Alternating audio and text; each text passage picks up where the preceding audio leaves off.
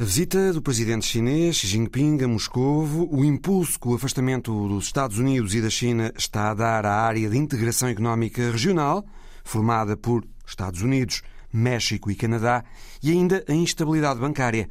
São os temas em análise hoje no Visão Global pelos comentadores da Antena 1, Bernardo Pires de Lima, Filipe Vasconcelos Romão e Pedro Sousa Carvalho. Bem-vindos.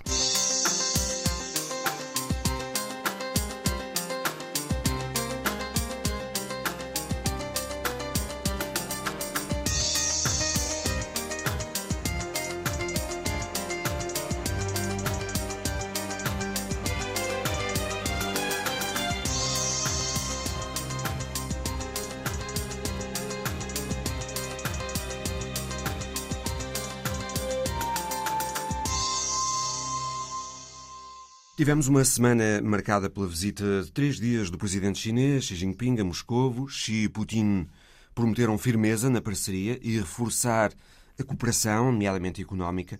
Foi discutido o gasoduto Poder da Sibéria 2 para levar gás russo para a China através da Mongólia. Xi Jinping também levou a Putin o plano da China de 12 pontos para a paz na Ucrânia, um plano que o presidente russo diz que pode ser a base da resolução pacífica do conflito mas que os Estados Unidos desvalorizam, dizem que é apenas tático, visa somente congelar a guerra nos termos que Moscovo pretende. Bernardo Pires de Lima, boa tarde. Que significado teve esta visita de Xi Jinping a Moscou?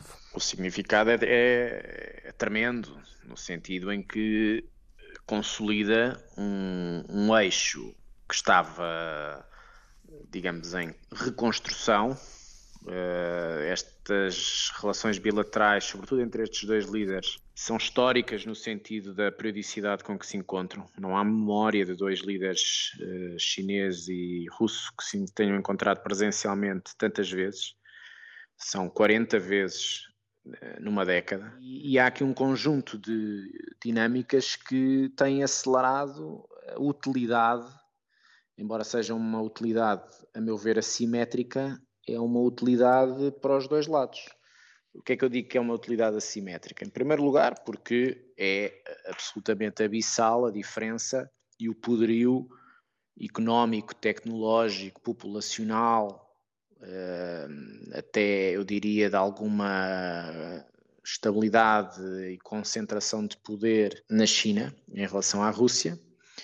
Eh, estamos a falar de uma economia que é 10 vezes superior à russa, Uh, depois eh, é também assimétrica porque uma é uma potência em ascensão, portanto tem um, um, domínio e um espaço próprio na globalização que pretende aumentar e portanto quer liderar a próxima fase da globalização. E um outro, a Rússia, que está a tentar salvaguardar o seu próprio espaço que tem vindo a diminuir desde o final da Guerra Fria e optou por implodir um conjunto de alicerces que vinham dos últimos 30 anos, nomeadamente no contexto europeu, da qual fazia parte por uh, acordos assinados, por uh, relações económicas e energéticas de proximidade, por uh, enquadramento diplomático também de alguma proximidade com algumas capitais, optou por implodir essa arquitetura para tentar, através da guerra da Ucrânia, mas também já de outros sinais anteriores,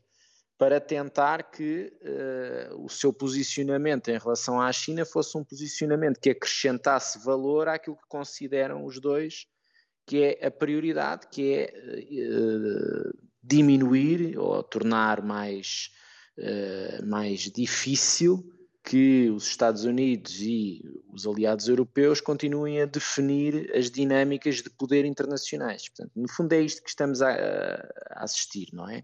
Aproveitamento de momentos da história recente para uh, equilibrar as várias dimensões do poder e, com isso, uh, arregimentar aliados noutras regiões que acrescentem valor a esses equilíbrios. Xi Jinping mediou semanas... recentemente em Pequim a normalização de relações entre o Irão e a Arábia Saudita.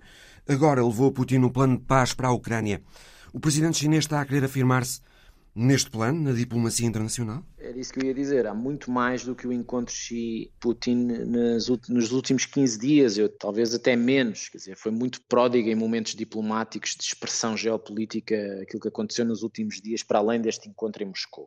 Primeiro, como tu falaste bem, há essa capacidade que tem sido talvez aproveitada também pela eh, erosão da influência dos Estados Unidos no Médio Oriente a seguir à guerra do Iraque, fez agora 20 anos o início, entre a China, o Irão e a Arábia Saudita.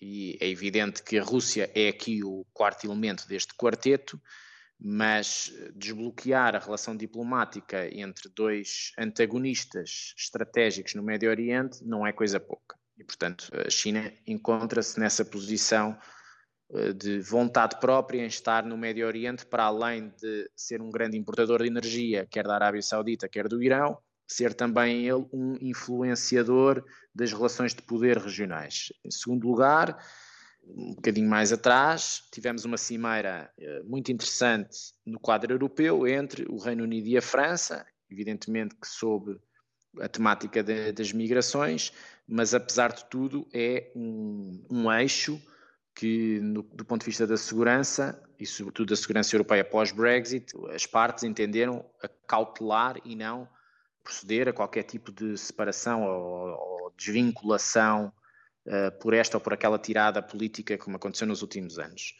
Uh, outras dinâmicas, por exemplo, uma dinâmica muito pouco trabalhada tem a ver com a diplomacia do, do novo rei da Inglaterra que tem assumido algumas posições e uh, se prepara para ir à Alemanha para fazer um périplo sobre campos de uh, centros de refugiados, de acolhimento de refugiados.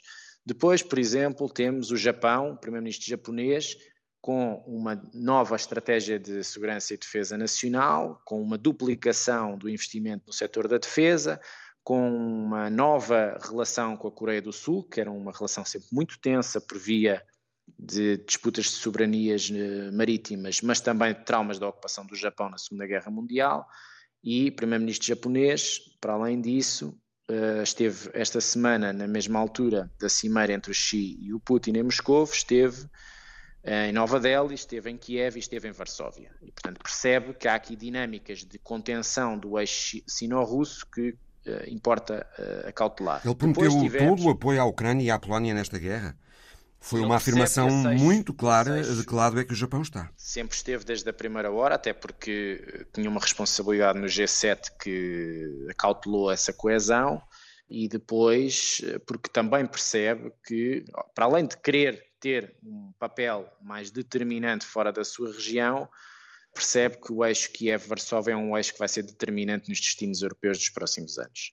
Depois, deixa-me acrescentar também a isto cimeira entre Reino Unido, Austrália e Estados Unidos do AUKUS para implementar os investimentos nas capacitações uh, dos três em matéria de submarinos nucleares e isso também passa por uh, sinalizar uma contenção nos vários mares e oceanos àquilo que é a expansão dos investimentos navais chineses, sobretudo.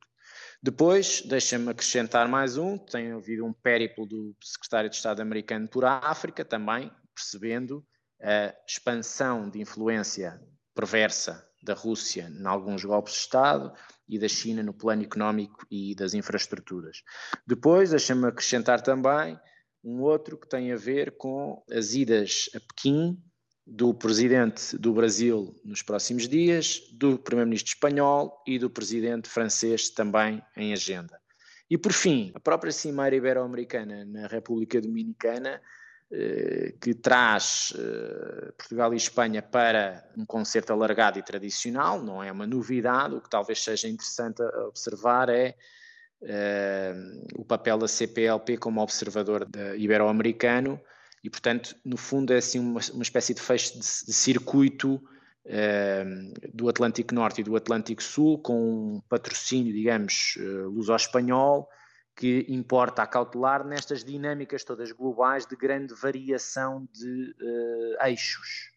E, portanto, estas semanas foram muito ricas em dinâmicas uh, diplomáticas que têm uma componente geopolítica em função daquilo que é o epicentro da Ucrânia. Portanto, a Ucrânia, para mim, já não é só uma guerra ou uma resposta soberanista e legalista a uma invasão territorial, é o epicentro de uma constelação de novos equilíbrios que vão ditar as próximas décadas internacionalmente. É o catalisador. Eh, das eh, relações internacionais neste é, momento. Mas, mas para lá do, do circuito euroatlântico, não é? E é, é também aquilo que vai ditar se nós valorizamos ou não queremos valorizar a Carta das Nações Unidas, o direito internacional, se eh, legitimamos passadas agressivas de ocupação territorial ou não, hoje na Ucrânia, amanhã noutro sítio, uh, se temos meios e instrumentos para uh, sancionar por longa duração os invasores e se aguentamos essa capacidade de sancionar por longa duração, se temos alguma estratégia para dividir a China e a Rússia ou se não temos, uh, se aguentamos os vários ciclos eleitorais porque vamos passar, ontem em França, amanhã nos Estados Unidos, uh, e por aí fora. Portanto, estamos a atravessar aqui um tempo absolutamente fascinante do ponto de vista analítico, mas também perigoso pelos efeitos uh, que, que, vai criando. E o que é que podemos pensar do plano de paz que Xi Jinping levou a Moscou? Esse plano fala do respeito pela soberania e integridade territorial, mas não pede a retirada das tropas eh, russas dos territórios que ocupam na Ucrânia. Bom, só por causa disso não seria um plano de paz, nem a China lhe chamou plano de paz, chamou-lhe plano posicional em função de outras posições que outros foram assumindo e que a China entendeu que precisava de encontrar um papel que fosse ao encontro das várias sensibilidades em, em curso, nomeadamente eh, na América Latina, em África e em alguns países asiáticos que pedem mais influência chinesa na resolução do conflito. Claro que os 12 pontos não têm um roteiro propriamente com uma luz ao fundo do túnel, embora em alguns pontos coincidam com o plano ucraniano dos 10 pontos apresentados pelo Zelensky há uns meses, nomeadamente na segurança alimentar, segurança energética, segurança nuclear, uh, defesa das populações, uh, cessar fogos por esta e por aquela razão mas não, no fundo não é uma apresentação de um posicionamento chinês que lhe assegure, eh, aos olhos de todos os interlocutores, uma posição equidistante. Não é porque a China teve sempre uma, uma neutralidade pró-russa neste conflito e, portanto, é difícil, nomeadamente depois desta cimeira em Moscovo, que se possa constituir como um mediador isento uh, da questão. Mas consta maneiras... que uh, Xi Jinping estará a planear falar com Zelensky e Zelensky. Eh, fez questão de convidar Xi para uma solução de paz. Será de esperar um encontro relação, entre os dois? A relação entre a Ucrânia e a China é uh, íntima. A China, aliás, desde, era o maior parceiro económico da, da Ucrânia antes da guerra, tem um tratado de amizade com a Ucrânia e, portanto, era um dos interlocutores válidos entre as duas capitais e isso não foi deteriorado. Não é seria evidente... surpreendente o encontro entre Zelensky e Xi? Não, é ao nível de contactos entre ministros estrangeiros, ainda antes da cimeira em Moscou, a semana mostrou que os dois ministros estrangeiros conversam uh, permanentemente e estou em crer que Zelensky e Xi Jinping também, aliás, como Xi Jinping fala com mais com muitos presidentes ocidentais permanentemente. Portanto, os canais estão abertos, não, não é isso. Pois há, há mais recurso ao simbólico por uma visita mais eh, presencial ou não, isso depende de, de, um conjunto de fatores. Seria difícil que depois de ir a Moscou fosse a, a Kiev e isso não caísse mal em Moscou e, portanto, eu precisava de acautelar aqui aquilo que é a sua preferência num quadro mais macro de equilíbrio com os Estados Unidos. De qualquer das maneiras, o Zelensky, tal como o presidente Macron, tal como o primeiro-ministro espanhol, perceberam que a China tem eh, dentro de uma lógica muito pragmática, tem algumas condições para ser visto entre Kiev e Moscou como um interlocutor interessante. Não quer dizer que todos os 12 pontos sejam válidos, até porque, como tu disseste bem, a omissão sobre a retirada das tropas nunca cairá bem em Kiev. Qualquer das maneiras, Zelensky é inteligente o suficiente para, dentro desse pragmatismo, não inviabilizar a posição chinesa e por isso também disse que eh, ou irá elas a Pequim, ou uh, encetará uma série de contactos bilaterais, etc, etc. Isso parece-me uh, interessante desse ponto de vista. De qualquer das maneiras, acho que é preciso muito mais da parte chinesa para que um papel posicional de 12 pontos se transforme num plano visto como sério, até pelas Nações Unidas e, sobretudo, pelas capitais euroatlânticas. E isso é difícil de, ehm, de, de ser reconhecido no curto prazo. O, o médio e longo prazo vai bater numa outra dinâmica que se vai intrometer em todas estas, que tem a ver com a campanha eleitoral norte-americana, que já está do, do, lado republicano em marcha, com uh, tiradas de alguns candidatos uh, profundamente disruptivas em relação aos apoios, à quebra uh, intencional dos apoios norte-americanos à Ucrânia, estou a falar do Donald Trump, estou a falar do Ron DeSantis, e que, aparentemente, pelas sondagens, colhem nesse universo republicano. E, portanto, isso vai, aliás, é, a meu ver, é o calendário com que o Sr. Putin joga, que é levar a, extensão do conflito no tempo até à campanha americana e poder vir a beneficiar com uma uh, eleição de um candidato republicano que abertamente seja legitimado para cortar os apoios à Ucrânia e, com isso, beneficiar a Rússia. Bernardo Pires de Lima, muito obrigado. As escaramuças entre os Estados Unidos e a China continuam com novos episódios. Agora, o diretor executivo do TikTok esteve cinco horas na Comissão de Comércio do Congresso norte-americano ouvir críticas e preocupações de ambos os lados, republicanos e democratas, críticas e preocupações com a ameaça que a aplicação chinesa supostamente representa para a segurança nacional americana, a ponto de uma proibição total do TikTok nos Estados Unidos não estar, nesta altura, posta de parte. Ora, esse afastamento americano da China parece estar a ter um efeito positivo na integração económica regional da América do Norte, entre o Canadá, os Estados Unidos e o México. Boa tarde, Felipe Vasconcelos Romão. Esta área de comércio livre da América do Norte tem sempre crescido, mas menos do que outras áreas integradas na Europa e na Ásia. Mas agora, o comércio americano com os vizinhos do Norte e do Sul já supera muito o comércio americano com a China. Foi há poucos dias aprovada uma operação conjunta para a construção de uma linha ferroviária que vai ligar os três países. E o ministro mexicano da Economia disse recentemente que mais de 400 empresas mostraram interesse em deslocalizar da Ásia para o México. Está aqui a possibilidade de um forte impulso para a área de comércio livre da América do Norte? Sim, sim. Na minha opinião, não sendo economista de Biden uh, e os Estados Unidos da América estão à procura de duas coisas.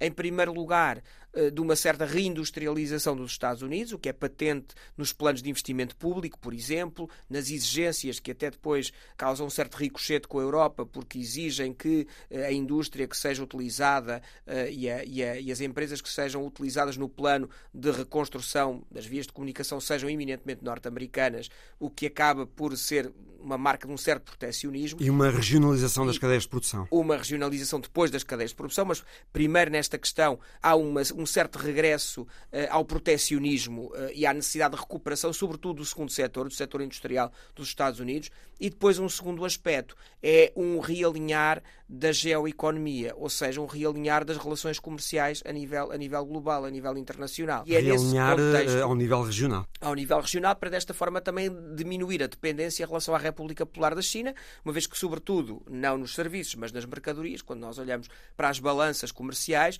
vemos que Trump eh, pode ter cometido muitos erros, mas havia um aspecto que era constatável por números, no que diz respeito à sua análise, que era o de um crescendo da dependência em matéria de importação de bens uh, uh, elaborados pela indústria, portanto, de, de, mercadorias, um crescimento da dependência da importação de mercadorias da China. Precisamente o que parece ter levado a este novo impulso da área de comércio livre da América do Norte é, uh, primeiro, a fragilidade das cadeias globais de produção que ficaram que ficou bem demonstrada pela pandemia e depois, a política de Biden de subsídios generosos uhum.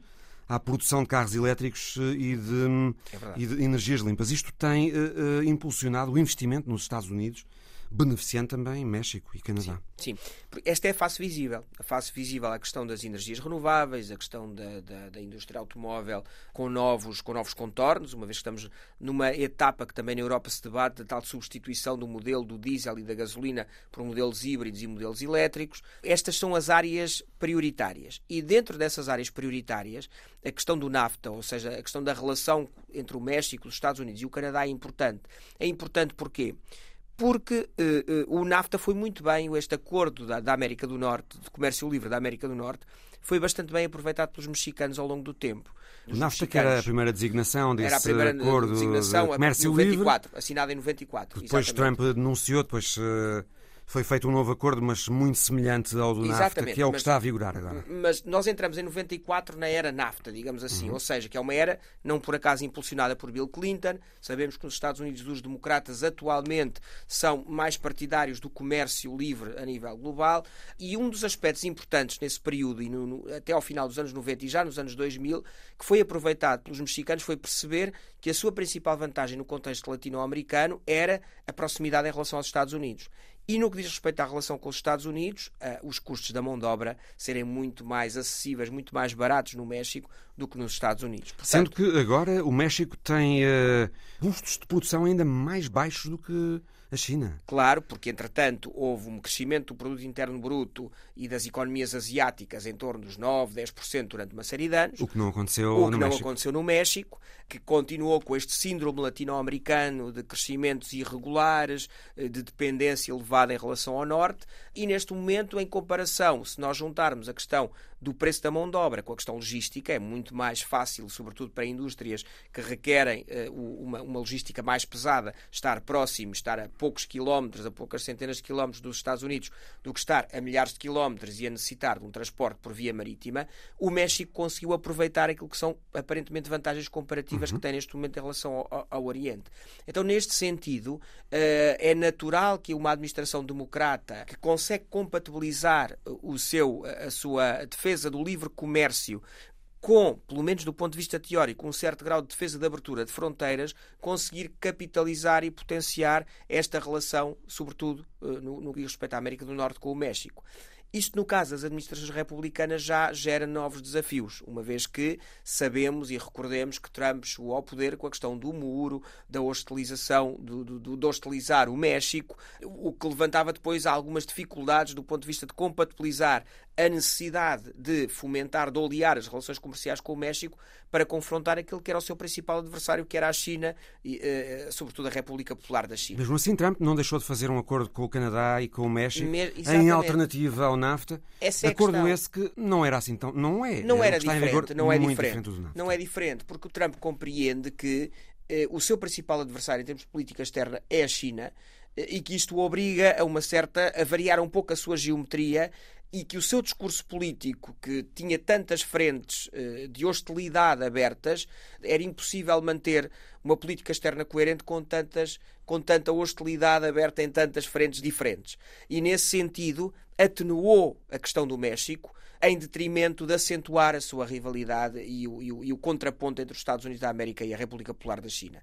E é nesse sentido que nós vemos que inclusivamente com López Obrador, que é presidente do México durante a segunda parte do, do, do mandato de Donald Trump, nós, curiosamente, e pensava-se que haveria uma espécie de choque de titãs quando Obrador é eleito presidente do México, consegue-se perceber que quer Obrador, que é um nacionalista de esquerda, consegue ter o pragmatismo suficiente para ter uma relação bastante fluida com Donald Trump.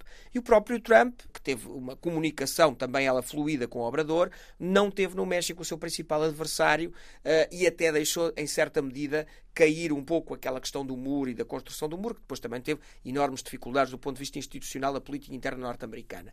Portanto, em termos práticos, o que acontece é que tem conseguido permanecer uma certa constância na, na relação do México com os Estados Unidos. Isto também é obra de López Obrador. López Obrador optou, ao contrário do que ocorreu, por exemplo, com Hugo Chávez ou Nicolás Maduro, por não obstante ter uma, uma, um discurso nacionalista e, em certa medida, protecionista, não hostilizar, por não os hostilizar abertamente os Estados Unidos. E essa talvez seja a chave do sucesso em termos de popularidade de López Obrador, uma vez que os Estados Unidos são fundamentais para o emprego de muitos milhares de mexicanos através destas políticas de estabelecimento de fábricas de recurso à mão de obra mexicana por parte do capital norte-americano, que permite e isto é incontornável, eh, permite gerar emprego e trazer eh, divisas, trazer dinheiro dos Estados Unidos para o México. Estes três países, Estados Unidos, México e Canadá, eh, têm particularidades que se complementam.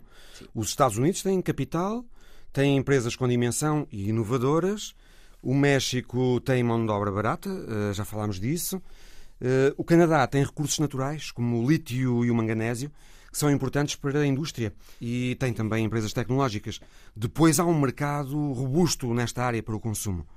Eh, esta é uma área, Felipe, de comércio livre, da América do Norte, com forte potencial de crescimento. Sim, eh, Aliás, os Estados Unidos têm outra coisa que é fundamental, que é consumidores. Tem consumidores, pois, 300 milhões de consumidores. Lá está um mercado, mercado robusto para um o consumo. Um mercado muito grande para consumo. O México desempenha aqui a função de uh, uma espécie de espaço de transição entre a América Latina, no sentido mais tradicional do termo que normalmente associamos à América Central e à América do Sul, e à América do Norte e os Estados Unidos. Uh, o Canadá. O Canadá tem aqui um papel também importante, uma vez que traz uh, um certo grau de alguma presença do Estado na economia, também de ligação com a Europa, uma vez que o modelo político canadiano tem mais na minha opinião, mais similitudes em determinadas áreas com os modelos sociais europeus do que propriamente com o modelo liberal norte-americano, no sentido económico do termo, uh, e tem um aspecto que para mim é fundamental e que o Mário já referiu, que são recursos naturais, uhum. ou seja, um espaço maior. Eu bem sei que uma, uma grande parte do, do, Canadá é inabitável pelas suas características uh, climáticas, uh, físicas, mas uh, tem geográficas, mas tem um território com uma panóplia muito diversificada de recursos naturais e uma massa humana muito reduzida em comparação com os Estados Unidos. Estamos a falar quase de uma desproporção de 10 para 1 entre os dois países. Portanto, nesse sentido, de facto, há aqui recursos. Há um que eu acrescentaria, que é a questão do gás, o, o, as explorações do gás de xisto e do petróleo de xisto no Canadá tiveram um, um boom quase paralelo ao dos Estados Unidos da América o que, de certa forma, quando nós pensamos numa dinâmica regional, confere algum conforto em termos de combustíveis fósseis aos Estados Unidos, uma vez que o Canadá sempre foi um parceiro muito mais estável do que outros, eh, e muito mais estável e, evidentemente, mais próximo do que outros eh, dos quais os Estados Unidos da América importam energia. Para já a pensar numa maior integração ainda desta área de comércio livre, ainda há mais projetos do que investimentos concretos, mas, eh, Felipe, no setor automóvel, as cadeias de produção já estão todas muito ligadas entre estes três países. A ideia será uh, estendê-las a outras áreas em que se pretende uma uh, menor dependência da China? Sim. Por exemplo, as baterias, claro, os tudo, semicondutores. Tudo aquilo que seja áreas, por exemplo, no caso da mobilidade, do automóvel, do setor automóvel, do automóvel elétrico, há aqui eh, uma posição privilegiada dos Estados Unidos, uma vez que tem alguns dos recursos naturais a norte no Canadá e um parceiro estável, e tem a mão de obra muito mais barata a sul eh, no México. E isto permite aqui uma certa harmonia dos três países. Outros aspectos são o trabalho que será desenvolvido necessariamente a médio prazo, as vias de comunicação, da criação de infraestruturas ferroviárias entre os três países que também estão projetadas. Como um, aquela linha que está projetada? Uma para, linha de caminhos de ferro que está projetada para se construir, para se construir entre os três países. Uh, e isto são sinais claros de que há aqui um potencial pragmático de uma certa possibilidade de harmonização destes três mercados que não existem noutros espaços da América Latina, como por exemplo no Mercosul, onde, por exemplo, vemos Uruguai, Argentina, Paraguai, Brasil a concorrer entre si e não a complementar-se. E isto confere aqui uma oportunidade muito clara que, com os muitos milhões de dólares que estão a circular neste momento nos Estados Unidos em programas de incentivos e em investimento público e todas estas eh, estes programas que Joe Biden implementou. Os subsídios é, da administração Biden da, na política industrial norte-americana. Exatamente. Têm algo que vai ao encontro desta possibilidade de complementaridade entre os três mercados. Filipe Vasconcelos Romão, muito obrigado. Muito obrigado. Boa tarde. Boa tarde, obrigado. A instabilidade bancária, que começou em três bancos de média dimensão na América, estendeu-se à Europa, atingindo o segundo maior banco suíço, o Credit Suisse, considerado demasiado grande para falir, um banco com risco sistémico global, e por isso mesmo o banco foi logo intervencionado.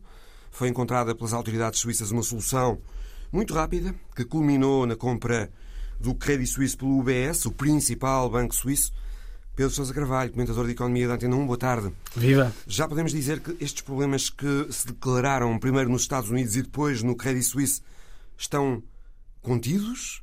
Não haverá mais contágios eh, no sistema financeiro ou ainda é cedo para dizer isso? Bom, eu diria que aparentemente estão contidos, mas não é cedo, não é tarde. Ou seja, é arriscado sempre dizer isso quando estamos a falar do setor uh, bancário. Uh, o setor bancário vive essencialmente de confiança. Uh, nestas últimas duas semanas nós tivemos um grande abalo em termos daquilo que é confiança. Aparentemente a situação está relativamente normalizada, mas obviamente na banca nunca podemos dizer nunca. Mas também há aqui aspectos psicológicos, presumo, imponderáveis, não é? Há, há, questões, obviamente, há a questão da confiança, que é essencial, aparentemente foi reposta, mas depois há aqui também uh, questões de natureza económica que explicam um bocadinho este terremoto na banca nos últimos, uh, nas últimas duas semanas, quer nos Estados Unidos, quer uh, na Europa. Nomeadamente a subida muito rápida. Exatamente, eu ia dizer precisamente isso. Ou seja, tu quando fazes uma subida muito rápida das taxas de juro, à primeira vista é algo que é positivo para o setor bancário. Porquê? Porque quando aumentas os juros, a margem da banca, que é o principal negócio, aumenta. Os empréstimos ter, concedem? Uhum. Cobram mais pelos empréstimos que concedem. Habitação, e a velocidade do aumento da taxa dos depósitos não é tão alta, portanto ganham na margem. Agora, qual é que é o problema? Quando tu aumentas a taxa de juros de uma forma muito rápida, imagina que um banco sofre aqui alguma desconfiança, que foi o que aconteceu com aquele banco norte-americano, o Silicon Valley Bank. Valley Bank. O que é que aconteceu? Bom, houve aqui alguma desconfiança, os depositantes foram bater à porta deste banco. E este banco, e como nenhum banco, tem o dinheiro todo para dar aos depositantes, porque aquele dinheiro está investido. Onde é que este banco tinha o dinheiro investido? Em dívida pública, dívida norte-americana. Desvalorizada. Que teve que vender. Tu, quando tens uma dívida pública no balanço, se tu guardares aquela dívida até a maturidade, tu não perdes dinheiro. A não ser que quem te vendeu essa dívida tenha entrado em falência. Mas neste caso eram os Estados Unidos que vendeu a dívida. Se tu guardasses essa dívida até a maturidade, não perdias o dinheiro. Mas se tu fores obrigado a vender essa dívida antes da maturidade, a meio do caminho, para reembolsar os depósitos, como as taxas de juros estão muito elevadas, perde-se dinheiro. Tu estás a vender aquilo a desconto, perdes dinheiro. Sobre esses impactos eh, da subida das taxas de juro no sistema financeiro já vamos falar mais adiante, Pedro. Uhum. Mas uh, na resolução do Credit Suisse, uh, o regulador decidiu eliminar 17 mil milhões de dólares de obrigações convertíveis, uhum. o que foi controverso porque se inverteu o princípio de ir primeiro aos acionistas numa Exato. crise bancária. Exato. Pedro, isto que se passou com as obrigações convertíveis do Credit Suisse pode reduzir o apetite dos investidores por emprestarem dinheiro aos bancos? Comprando-lhe estas obrigações? Bom, é um precedente perigoso que se abriu. Aliás, eu diria que nesta mini crise bancária abriram-se dois precedentes perigosos. Um nos Estados Unidos da América, outro na Europa. Nos Estados Unidos da América foi a garantia que foi dada pela administração de Joe Biden de que os depósitos daquelas instituições, daqueles bancos regionais, todos os estão depósitos garantidos. estão garantidos. Isto, obviamente, é uma decisão arriscada. Porquê? É uma decisão arriscada porque abres aqui um precedente. Obviamente, na próxima falência ou no próximo banco que entrar em dificuldade, se tiver uma dimensão um bocadinho maior do que estes bancos regionais, bom, os depositantes também vão perguntar com razão a Joe Biden e à, à Reserva Federal, bom, aqueles tiveram os seus depósitos garantidos todos, então e nós não vamos ter? Uhum. Porquê é que eles fizeram isto? Deram esta garantia? Porquê? Estamos a falar de bancos regionais. Hostes, não? Exato. Hum. E estamos a falar de bancos regionais. E nos Estados Unidos, tal como na Europa, existe uma regra que uh, garante que todas as pessoas com até 250 mil dólares no banco não perdem o dinheiro. Ou hum. seja, têm esse dinheiro garantido caso a instituição entre em falência. Até o equivalente aqui aos nossos 100 mil euros, Exa não é? Exatamente. Aqui exatamente. até 100 mil euros, uh, nos Estados Unidos 250, 250 mil dólares. 250 mil dólares. Bom, ao dizer que todos os depósitos estão garantidos, o que a Reserva Federal Norte-Americana tentou fazer foi impedir que as pessoas tirassem o dinheiro desses bancos regionais que estavam em dificuldade e o colocassem num banco de maior dimensão que não estava em dificuldade. E se as pessoas começassem, obviamente, a tirar o dinheiro, ainda agravavam o problema que já se tinha instalado. Isso foi uma forma, pronto, não vale a pena tirar o dinheiro, que esse vosso dinheiro, mesmo o valor acima dos 250 mil dólares está garantido. E esta garantia foi importante porque estamos a falar, no caso do Silicon Bank Valley, estamos a falar de um banco que era sobretudo detido, ou os depositantes eram sobretudo empresas, empresas, empresas sobretudo ligadas ao setor tecnológico, e como deves imaginar, uma empresa tem muito mais do que 250 mil uh, dólares uh, depositado num banco. Agora, à tua pergunta, portanto, eu acho que se quebrou duas ortodoxias. Primeiro foi esta dos depósitos, mas depois rapidamente também eles recuaram. Janet Yellen, que é a secretária de Estado do Tesouro norte-americano, esteve no Congresso, foi confrontada com esta ideia de garantir todos os depósitos e ela recua. Disse: não, isto foi um caso único, isolado e não vai voltar a repetir-se. Pronto. A segunda ortodoxia que foi quebrada, digamos assim, nesta mini crise bancária foi aquilo que tu. Na Europa. Na Europa, no caso da Europa, foi aquilo que tu ir dizias. Ir aos obrigacionistas antes de ir aos acionistas. Exatamente. No caso do Credit Suisse. Nós, normalmente, quando há um resgate ou quando há uma falência, existem regras, existe a tal hierarquia. Primeiro, quem perde o dinheiro é o capital, depois, em segundo lugar, são os credores, é a dívida que perde o dinheiro. E mesmo nos credores há uma hierarquia. Primeiro os donos do banco. Exatamente. E depois quem empresta dinheiro ao banco. Exatamente. E dentro daqueles que emprestam dinheiro ao banco, há uma hierarquia. Há aqueles que têm obrigações, digamos assim, que são mais arriscadas e que são os primeiros a perder dinheiro. Depois há aqueles que têm obrigações subordinadas. Depois há aqueles que têm obrigações séniores. Bom, isto é o que normalmente acontece num resgate ou numa falência. Neste caso, as autoridades suíças resolveram inverter um bocadinho a coisa, ou seja, em vez de imputarem primeiro a perda aos acionistas, eles imputaram a perda a estes obrigacionistas de primeira linha. Isto vai ao arrepio de tudo aquilo que são regras em termos de falência e em termos de resgate. Qual é que é o argumento das, utilizado pelas autoridades suíças? Isto não foi nem um resgate, nem foi uma falência. Isto foi uma fusão entre dois bancos, entre o Credit Suisse e o UBS, portanto não se aplicam essas regras, mas mesmo assim nós, as autoridades suíças, achamos que este banco, ou este novo banco, só seria viável se houvesse este perdão de dívida de cerca de 17 mil milhões de dólares. No entanto, Pedro, quem investiu nessas obrigações recebeu muito, 10% por elas, Exatamente porque o risco também é maior. Exatamente, exatamente. Agora, porquê é que estes obrigacionistas, em vez de perderem o dinheiro todo, como perderam, porquê é que estas obrigações não foram convertidas em ações? E eles passavam a ser acionistas do banco, que são, é o que prevê as obrigações convertíveis. Neste caso, obviamente, eles perderiam dinheiro, mas obviamente não perderiam tanto. Porquê é que eles resolveram não convertê-las em ações? Por uma questão política. Porquê? Não nos podemos esquecer que grande parte dos investidores do Credit Suisse e também do UBS eram investidores do Médio Oriente. Arábia Saudita, Qatar. Qatar, etc. Uhum. E eles já tinham ajudado imenso a Suíça a, a injetar imenso dinheiro no Credit Suisse. E eles até foram chamados há relativamente pouco tempo a injetar mais dinheiro no Credit Suisse foi quando, nessa altura, o maior acionista disse que não, não estou disponível para meter mais dinheiro e foi, aliás, isto que despolutou toda a crise no Credit Suisse. Uhum. Bom, voltando atrás, se eles tivessem optado por uh, converter as tais obrigações em capital, o que é que ia acontecer com estes acionistas uh, do Médio Oriente? A posição destes acionistas nesses bancos ia ficar diluída a partir do momento em que os credores também passam a ser acionistas, aquele capital tem de ser dividido por mais pessoas. O que quer dizer que os investidores do Médio Oriente, que lá estavam com uma posição, por exemplo, de 10%, se houvesse essa conversão, passariam a ter, por exemplo, só 5% de capital. E essa é a razão que se diz nos corredores, que pela qual. A origem desta, desta decisão um bocadinho, como, como um bocadinho pouco, pouco ortodoxa. Sim. Houve, Pedro, preocupação dos reguladores na Europa e no Reino Unido em se demarcarem eh, desta medida do Banco Central da Suíça uhum. de eliminar as obrigações convertíveis no crédito suíço. Isso porque, se houver um problema de confiança com as obrigações convertíveis, isso é um problema para os bancos? Pode ser outro fator de instabilidade? Sim, porque se esta regra que foi seguida na Suíça passasse a ser, digamos, norma na Europa, não é? O próximo banco que for emitir este instrumento de dívida, em vez de pagar, portanto, ele já sabe à partida que o seu, a sua dívida nunca vai ser convertida em ações, mas que vai perdê-la, obviamente a tentação, ou seja, o normal é que ele vai exigir juros mais altos para comprar essa dívida. E estamos a falar de dívida que hoje em dia numa situação normal, já é vendida com juros muito elevados, na casa dos 10%, em muitos casos.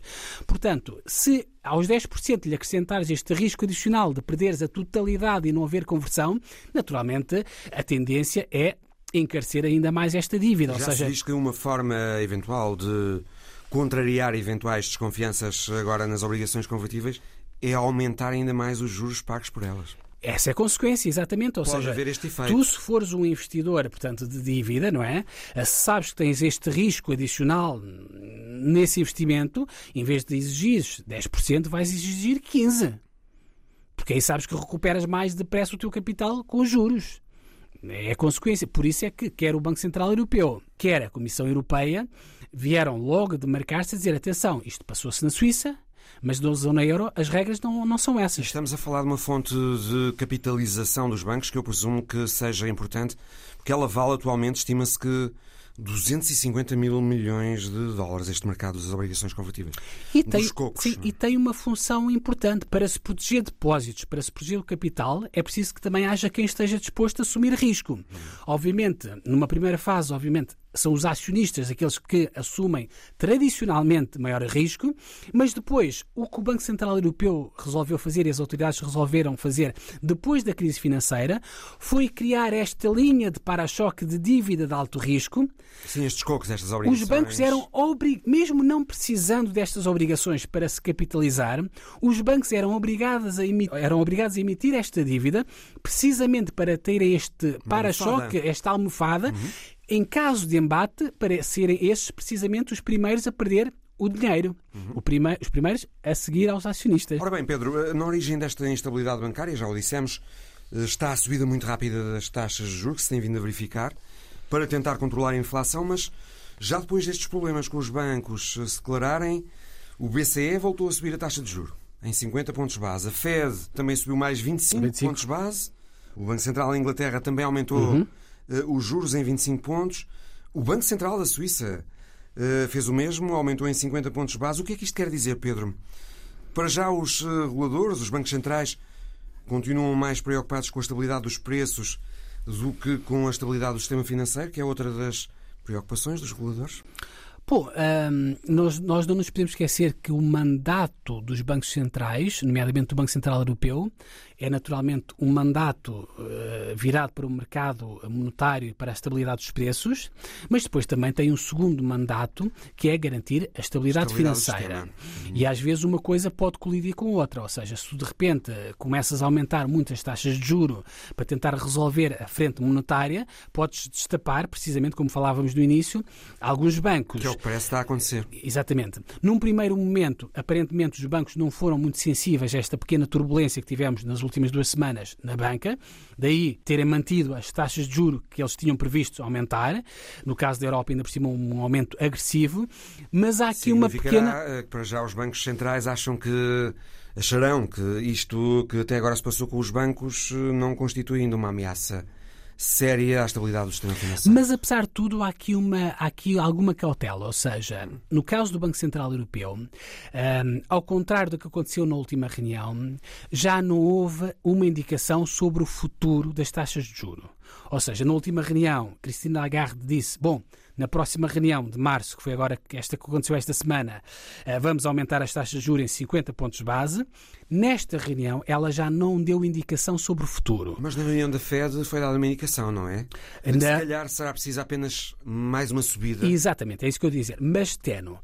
E os próprios mercados começaram a interiorizar essas indicações. Porquê? Porque antes desta turbulência na banca, hoje em dia, para termos uma ideia, a taxa de referência do Banco Central Europeu está nos 3,5%. A expectativa que havia antes desta turbulência na banca é que a taxa pudesse atingir o seu pico nos 4,5%. Ou seja, ainda tínhamos 100 pontos base de aumento até chegar ao pico. Nesta altura, depois desta turbulência na banca, a expectativa dos investidores é que o pico já não seja nos 4,5%, mas nos 4%. Ou seja, acho que está toda a gente a incorporar que ainda vai haver mais aumentos de taxa de juro, mas com uma velocidade mais reduzida. Em vez do próximo aumento, por exemplo, ser de 50 pontos base, será eventualmente só de 25 pontos base na Europa. E o pico já será atingido numa fase mais precoce, precisamente para não fazer perigar também o setor da banca. Portanto, daqui em diante podemos, eh, se calhar, eh, esperar que os reguladores vão estar mais atentos, talvez, aos impactos que esta política monetária controle da inflação poderá ter uh, poderá continuar a ter no sistema financeiro. Exato, mas é sempre um equilíbrio difícil de fazer. Agora, se me perguntas nesta altura, se puseres num prato da balança aquilo que está a passar no setor bancário e puseres no outro prato da balança aquilo que é a inflação hoje na Europa, que está a milhas daquilo que é o objetivo de 2% do Banco Central Europeu, eu diria que o problema mais urgente a resolver por parte dos bancos centrais continua a ser a inflação. Os reguladores, Pedro, eh, vão ter de acabar por eh, escolher entre uma coisa e outra? Dar mais importância à estabilidade dos preços ou à estabilidade do sistema financeiro? O discurso oficial da Christine Lagarde é que não existe um trade-off entre uma coisa e outra.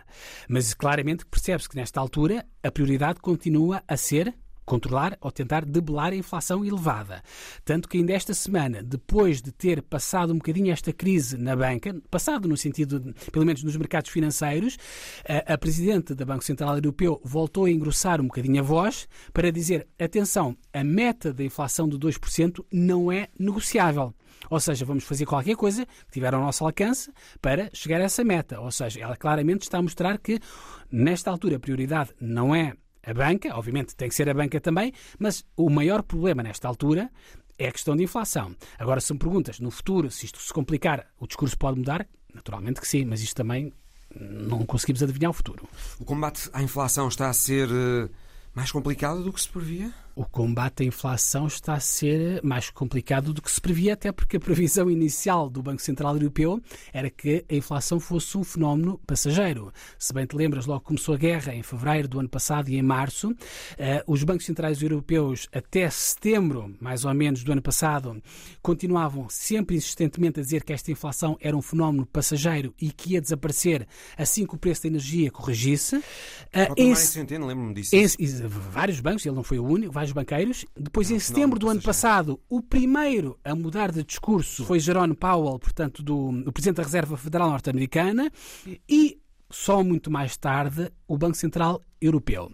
Ou seja, eles depois perceberam que, mesmo com a correção do preço da energia, que é o que estamos a assistir nesta altura, os preços continuaram elevados. Por isso é que nesta altura a inflação. Realmente os preços dos bens alimentares, não é? Chamada inflação subjacente. Exatamente, a inflação core. Ou seja, nesta altura, a previsão do Banco Central Europeu, por exemplo, para este ano, é que a inflação geral uh, registre uma, uma descida Mas ou uma desaceleração. core, subjacente. Continua a aumentar, continua precisamente. A aumentar. Daí a dificuldade em. E essa é muito importante. Bom, é, é, essa é muito importante porque é aquela que se entranha na economia, não é? Uma coisa é a inflação derivada do preço do combustível. Quando o combustível baixa, o preço, a inflação voltaria a baixar. Mas a partir do momento em que esta inflação começa a contagiar tudo, obviamente entramos aqui numa espécie de uma espiral eh, que, naturalmente, eh, é difícil, eh, mas isso, obviamente, só tem, pelo menos por parte dos bancos centrais europeus, só existe uma ferramenta para debelar isso. Política monetária. Que é a política monetária. Justo. Mas atenção, mas os bancos centrais europeus também não podem fazer isto sozinhos, por isso é que quer o Banco Central Europeu, quer a Comissão Europeia, também já vieram avisar os governos europeus que não podem estar a manter as ajudas eh, à economia, às empresas e às famílias que lançaram com esta guerra, porque obviamente se nós mantivermos este tipo de ajuda à economia, nós obviamente temos a política orçamental a puxar por um lado e a política monetária a, puxar, a puxar por outro. Isso obviamente é muito complicado. Pessoa Carvalho, comentador de Economia da Antena 1, obrigado. Obrigado. A história da semana de Alice Vilaça chega-nos do zoológico de Houston, nos Estados Unidos. Mr. Pickles tem 90 anos e acaba de ser pai pela primeira vez. It is a big deal. Mr. Pickles é uma tartaruga estrelada de Madagascar. Mr. Pickles foi pai de três filhotes de tartaruga: Dill, Jerkin e Jalapeno. So Dill, gherkin and jalapeno. As três pequenas tartarugas nasceram no zoológico de Houston, nos Estados Unidos da América. As três pequenas tartarugas distinguem-se pela cor da carapaça, sendo o jalapeno o mais escuro, o dill o mais claro e o jerkin tem um ponto branco no centro. O Sr. Pickles está no zoológico de Houston há 36 anos. Os três filhos são fruto da união com a companheira, a senhora Pickles, de 53 anos, que chegou ao Centro de Conservação em 1996. Oh, they have names. The, this one is jalapeno. We also have gherkin and dill. Dill, gherkin e jalapeno vão ficar no Centro de Répteis e Anfíbios do Zoológico até que tenham idade suficiente para se reunir com os pais. Now, house. Segundo os tratadores, as pequenas tartarugas só poderão ser vistas pelo público daqui a 10 anos. Oh man, it's probably going to be about eight to ten years before they're big enough to come out into the yard with the, the parents. O nascimento das pequenas tartarugas é motivo de celebração e olhado como surpresa pelo zoológico de Houston. So we got super lucky because Mel just so happened to come out into the yard and found Mrs. Pickles laying her eggs. Chris Bertnaski explica que uma das razões para a paternidade tardia do Sr. Pickles é a falta de condições naturais. O tipo de terreno, a temperatura, o excesso de chuva. The soil out here is so hard and compact. We get a lot of rain, so it's not ideal for incubating the eggs out here. E por que foi então diferente desta vez? Os filhotes de tartaruga sobreviveram graças ao fato da equipa do zoo ter detectado os ovos a tempo. Os ovos foram depois transferidos para a sala de répteis e anfíbios para incubação. And that's how we were able to get buggers 150 days later. O Sr. Pickles é considerada a tartaruga estrelada geneticamente mais valiosa no plano de sobrevivência de espécie da Associação de Zoológicos e Aquários dos Estados Unidos da América. Extremely genetically valuable. A paternidade do Mr. Pickles aos 90 anos é uma boa notícia para a espécie, a tartaruga estrelada de Madagascar, ameaçada pela caça furtiva para venda ilegal e pelas poucas crias que costuma ter. O Visão Global volta para a semana. Até lá!